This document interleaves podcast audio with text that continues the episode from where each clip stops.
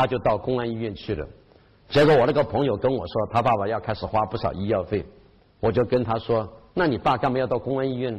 他说：“打架受伤都到公安医院的。”我说：“那你爸到那里面去弄一下，就赶快出来。”他说：“很多人呢，在里边，很多人呢。”我才知道，公安医院里面都是人，都是打架受伤的人。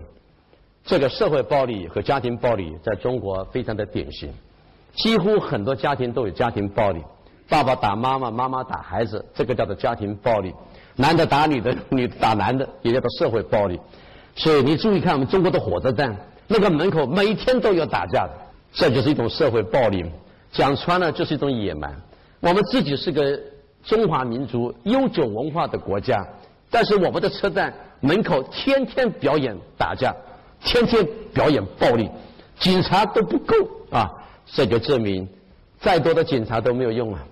这个社会跟家庭的暴力是警察没有办法完全制止的，这只有靠国民素养。国民素养好了，不但有秩序，强调民主、合理的分配资源，而且家庭跟社会也就没有那么多的暴力。第三，国民生产决定整个民族的成长与富足。中国的 GDP 很高，已经超过日本。我有两个事情要补充的说明一下。第一个，这是用世界第三大的面积和十三亿多的人口所做出来的，所以它的 GDP 应该是这个数字。应该正确的讲是美国或日本的好几倍才对。结果日本人口只有中国的十分之一，美国人口只有中国的四分之一。GDP 他们两个一个超过我们，一个跟我们相等。所以我觉得这中间一定有我的第二个问题出现了。为什么这么多人做的东西不是很值钱？我才知道中国的 GDP 有百分之六十跟原材料有关，木材、钢铁、石油、煤炭、稀土金属、水泥、蚕丝、棉纱这些东西都叫做原材料，占中国 GDP 的百分之六十。所以我国靠资源赚钱，把煤铁弄出来，把尸烧出来，然后把各式各样的材料拿出来，把树通通把它砍了，这样子造成的 GDP 其实价值并不高，价值要高要靠附加价值。所以我国的 GDP 很高，有两个问题值得去思考：第一个，这么多人做；第二个，大部分都是原材料。那么，如果我们的国民教育的很好呢，我们就不需要靠自己土里面的原材料，靠山上的木头来卖钱，也不需要去用这么多的人力去换跟人家一样的 GDP。对这个地方，我们该怎么解释呢？如果家教成功，以下的生产力可以明显的提升。第一，任何产品和服务，只要用心，都会增加它的附加价值。我就不相信中国没有杂货店。那为什么我们要去沃尔玛跟家乐福呢？因为它有附加价值。我就不相信中国人没有餐厅。那为什么要去吃肯德基跟麦当劳呢？因为它有附加价值。我就不知道中国为什么没有很好的快递公司，因为它的附加价值很低。我们中国怎么不知道什么叫做果汁？我们不得不去喝那个可口跟那个百事。中国人也不是不会去做化妆品，我们就不得不去买那个洋货。你看看山东跟整个中国，那个百货公司的一楼的化妆品都是外国货呀，对吧？其实啊，那些东西不是什么高科技，我们神五神六神七都上去了，化妆品有什么不得了？就是没有增加它的价值。所以，尽管人造卫星都到天上去了，但是产品的附加价值其实并不高，以至于在任何区域和市场都没有很强的竞争力。所以我们其实就是一个代工，我们拿人家的原材料过来加工，这样的成本其实非常的低。我讲个事情，你帮我猜猜看。中国人替人家做贴牌、做了个手机，每一个人家给我们多少钱？你大概猜不出来，美金一块，啊，其实美金一块。那么中国人替别人贴牌去搞那个 DVD 机，你猜那个东西人家给我们多少钱？美金一块五。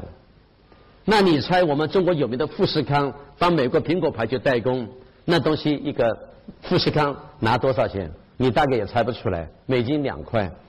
那玩意儿拿到美国去卖，美金两百六十块。但是他们给我们只有两块钱，因为很简单，血汗，这就叫做血汗工厂。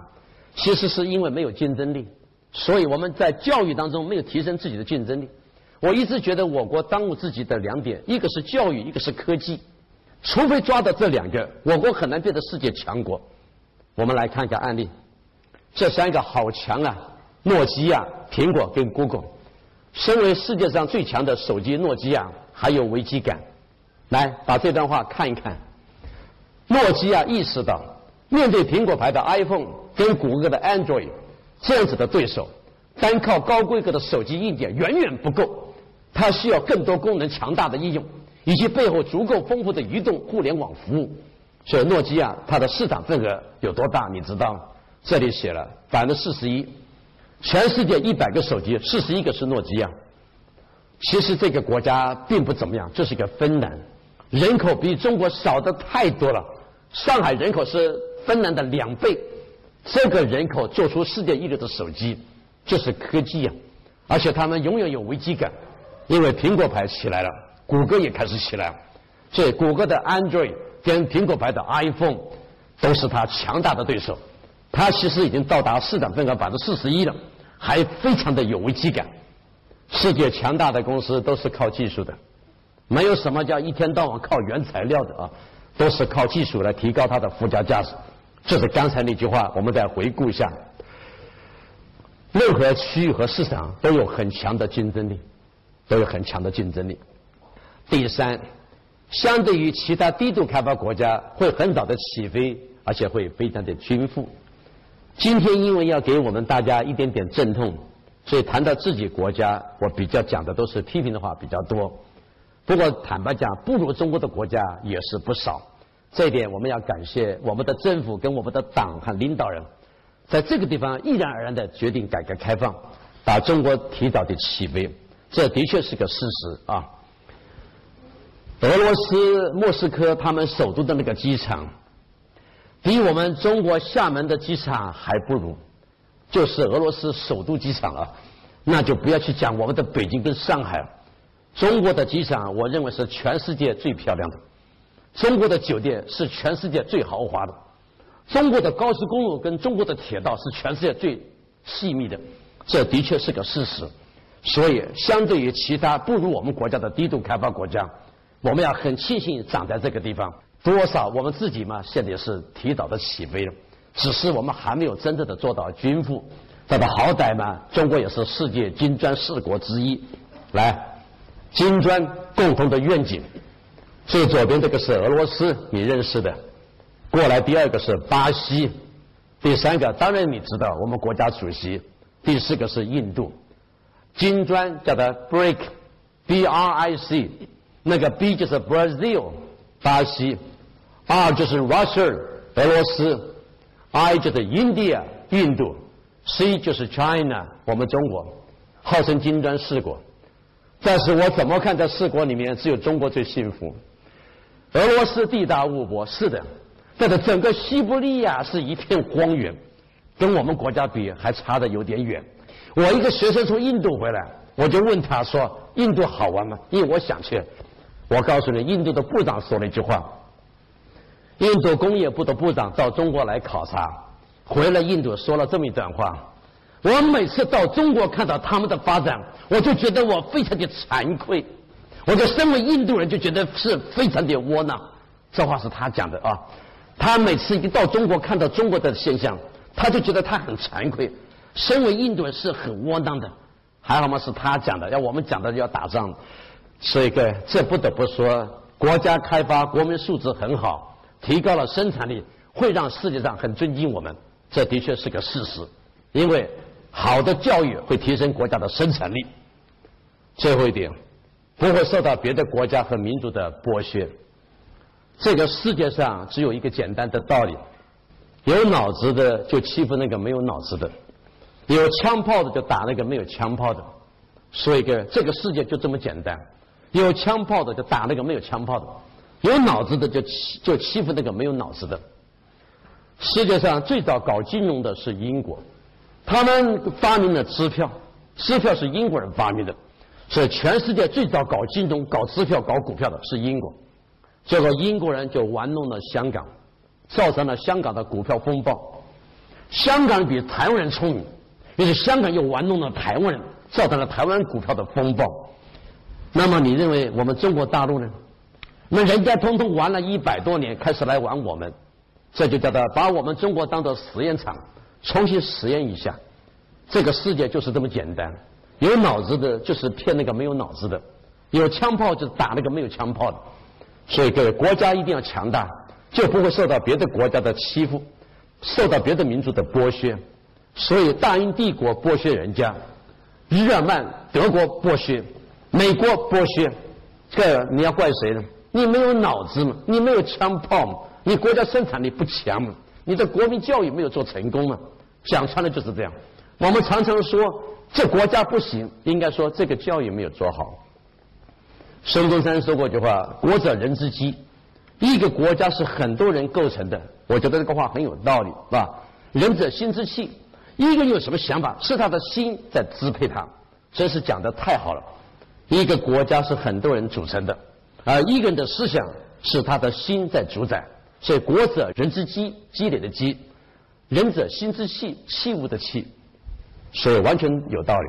所以国家民族强大是因为个人和家庭的教育成功。那么我们来看看大英帝国。大英帝国在全世界叫做日不落国。它的东印度公司远从欧洲打到印度来。一七九六年，距离今天这么早的十八世纪末年，英国建立了东印度公司。所以英国的殖民地是全球最大的，曾经管过加拿大，管过澳大利亚，管过新西兰。管过香港，管过印度，管过缅甸，管过马来西亚，管过伊拉克，管过埃及，管过直布罗陀，管过南非，所以英国是日不落国。结果那个国家跟中国的贵州一样大，世界五强，它的面积只相当于我国的贵州，但是它的殖民地是全球最大的，全世界只要有太阳的地方就永远照着它的旗子，就叫做日不落国。来。南非、香港、圭亚那、尼日利亚都曾经做过英国的殖民地，所以大英帝国它的足迹横跨世界，这就证明它靠的就是科技和教育。英国在一千年以前就有大宪章，是最早的宪法，而英国在三百年前以前就是最大的殖民国，而且英国在十七、十八、十九世纪就启发了产业革命，发明了蒸汽机、瓦特。而且英国的诺贝尔奖金得得主已经有一百多个了，一个英国就有一百多个诺贝尔奖金的得主，你能想象伟大的牛顿也是在英国诞生的，所以英国有今天，除了我们把它叫做帝国主义以外，它的教育跟科技的确是非常的成功，他的牛津和他的剑桥永远都是世界前五名，这个你不得不承认是他们成功的地方。我们要学英国，要向大英帝国学习，就要学这个地方。而不是只是说这家伙是搞殖民地的，一天到晚就侵略别人，有本事就不要挨打呀，有本事就不要被剥削啊。所以问题还是这样，那个没有脑筋的就永远被有脑筋的欺负，那个没有枪炮的就永远挨打。其实讲穿了，到了最后还是人的问题，就是教育啊，就是人的问题。最后一节。我们在美国、德国、英国、法国、日本、俄罗斯的身上给了我们什么启发？这是我们今天的最后一节。美国、德国、英国、法国、日本、俄罗斯也有它的缺点，这个我们都很明白。但是今天要学习，就是学习人家的优点。我们不是在这里一天到晚用手去指人家的不是，他的不是和他的活该是他的事情。我巴不得这些国家以后都会衰败。我最害怕的是，他们还没衰败吗？我们先衰败了，那就麻烦啊！因为你知道吗？美国、德国、英国、法国、日本和俄罗斯都富强了两三百年，这些国家，日本也都一百多年了，是不是？他们衰败是应该的，因为他们已经富强了一两百年，尤其是那个英国已经富强了三百年，那他衰败是应该的。我们才刚刚开始起来三十年，邓小平改革开放到现在才三十年。那就衰败了，那怎么办呢？所以人家衰败还有道理，我们没有理由衰败。苹果红了、熟透了、烂了，这个是很自然。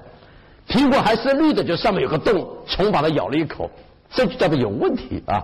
所以我希望我们用正面的观点来看这个部分。只要他们这些国家给了我们一些启发，我们就可以在这里去想想看，我们国家有什么地方在这里应该跟别人学习。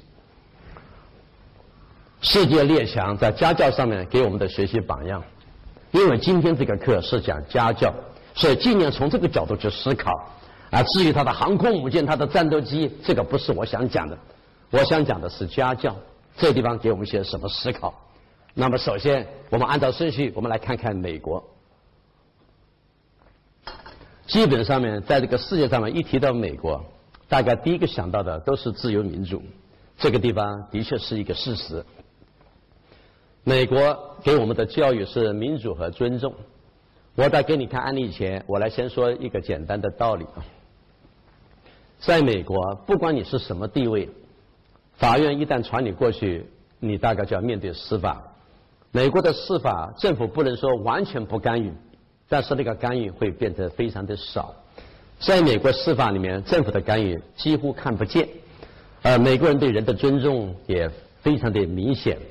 在美国的学校里面，是绝对不能够问一个学生说：“你好像印第安人。”在美国绝对不能这样的问的。我告诉你，他就是穿一个披披风，头上插根羽毛，你都最好不要问他。如果你说印第安，二印第安，你是个印第安人，印第安人错了吗？我长得有点红，该死吗？你觉得印第安人不能读大学吗？帅哥，他就把插根羽毛坐在那，你最好也不要问。中国就很喜欢问你爸在干嘛，你妈在干嘛，你爸一个月多少钱，是不是就喜欢问这个问题？其实这觉得对人很不尊重啊。在美国这个社会里面，他的尊重有的时候都尊重到有我们中国来讲有点滑稽。可是话讲回来，从某个角度来看，也有他的道理。你将来如果想要偷渡到美国去的时候，我给你个建议：你无论如何一定要躲个十年啊，因为美国每十年一次大事。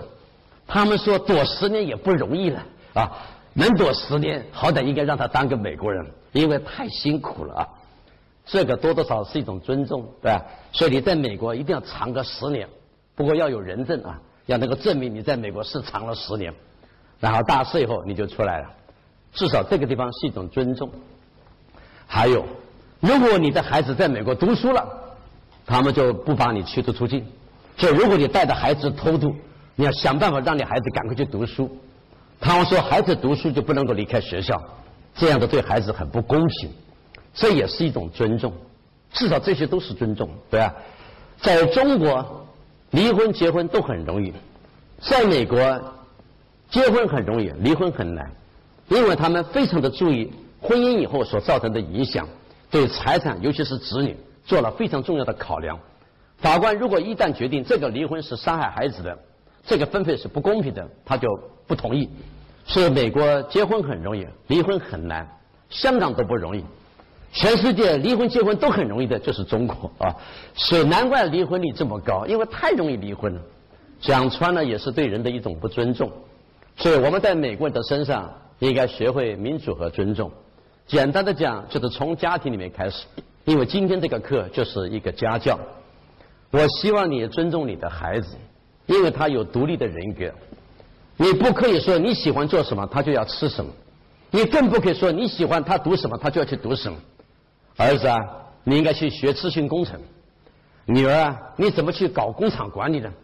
儿子啊，你将来一定要当个医生；女儿，你应该去考个律师。是你要当律师，还是他要当律师啊？你怎么这么啰嗦呢？我在美国的同学交男朋友、女朋友。没有一个带回去给他妈看的，是我要嫁又不是你要嫁呢？你看什么？结果中国的妈妈很喜欢看那个她女儿的男朋友，好像你想要嫁一样。这个她要嫁又不是你要嫁，那你为什么叫她带回来给你看？中国父母这些事情都认为是天经地义的，其实就是对子女的一种不尊重啊。所以我女儿的男朋友，我们这只是提提想法，我从来没有说过你那个男朋友不好。因为他二十多岁了，你管他呢，对不对？他是个独立的人格，你只能跟他聊，你不能直接批评他的男朋友不好，对不对？所以这就是对他的一种尊重啊！我讲的是我那个老二，因为我的老大已经结婚了，所以家庭是民主的。我们家有事情，吃晚饭就坐在一起，爸爸妈妈跟两个女儿，大家在这里讨论，这到底是谁的错？这样做好不好？所以我们两个女儿的房间该怎么装潢、怎么布置，他们两个有意见。我们只要分配预算，他们去搞他的橱柜，我替他买什么呢？对不对？所以这是一个民主的家庭，大家要互相的尊重。所以这些东西，值得美国给我们的启发。那么来看看我准备的案例。这个美国总统奥巴马说了这么一段话，你可以参考一下。无论一个人的生活环境如何，当好父母最基本的是要给孩子两样东西：第一个是根，那叫做安全感；第二个是翅膀，那个叫做自由。我觉得奥巴马讲的非常的有道理啊！一个父母亲不管生活环境如何，要给孩子两样东西：一个是根，那个叫做安全感。一个是翅膀，那个叫做自由，就是我刚才讲的民主与尊重啊。所以你很少在美国看到他的父母亲对孩子大喊大叫，你很少看到美国的父母亲对孩子说你应该要嫁谁娶谁，你很少看到美国的父母亲去决定孩子考大学要考什么志愿，你很少看到美国父母要求孩子把他的男朋友女朋友带回来给爸爸妈妈看一下，你更少看到美国父母亲。提去给孩子去研究他的婚礼该怎么做，那难怪中国有句话：结婚看父母，死了看子女。在中国，只要一结婚，马上就知道他爸他妈是谁；只要一有人死了，马上知道他的儿子他的女儿是谁。就是互相在那里抬呀，在那里做面子。他结他的婚关你屁事，对不对？所以我在美国、英国、德国、俄罗斯看到他们结婚的时候，没有什么大人坐在那里的，都是年轻人。爸爸妈妈就是在一旁边吃着饭聊聊天就走了，孩子在那里跳在那里唱在那里吃，父母亲不太参加，也不会坐得很久的，更没有什么建议呃什么想法，就是在教堂里面父母亲出现，然后做个弥撒做个证婚一个洗礼，他们就走了。一到了舞会都是年轻人，可是在中国就不是这样的，一到了婚礼现场就看到谁是主婚人跟证婚人，就是好像是他们要结婚一样的。反正就这么在搞，这么红包又是他们通通收去啊，反正就是这么弄，太喜欢干预自己的子女了，以至于失去了这种民主这样子的尊重，这是我在美国身上所学到的。那么我们来看看美国的司法，布什现在下是下台了，回是回家了，但这事情并没有结束。美国参议院司法委员会的主席莱西成立了真相委员会。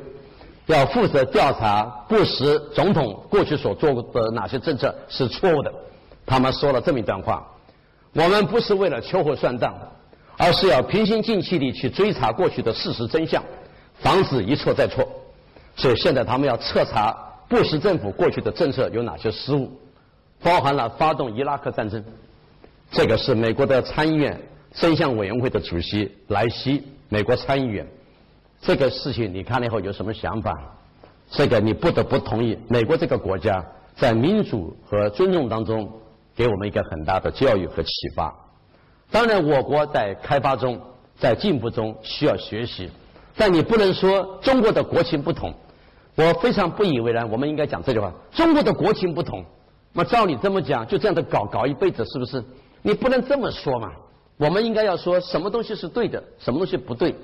大家可以是一个过程，但你不能说这是中国的特色，我们就非这么做不可。中国的爸爸妈妈就是这样，所以难怪中国的孩子很痛苦啊，在这个环境长大了，很没有人格，其实这种思想造成的。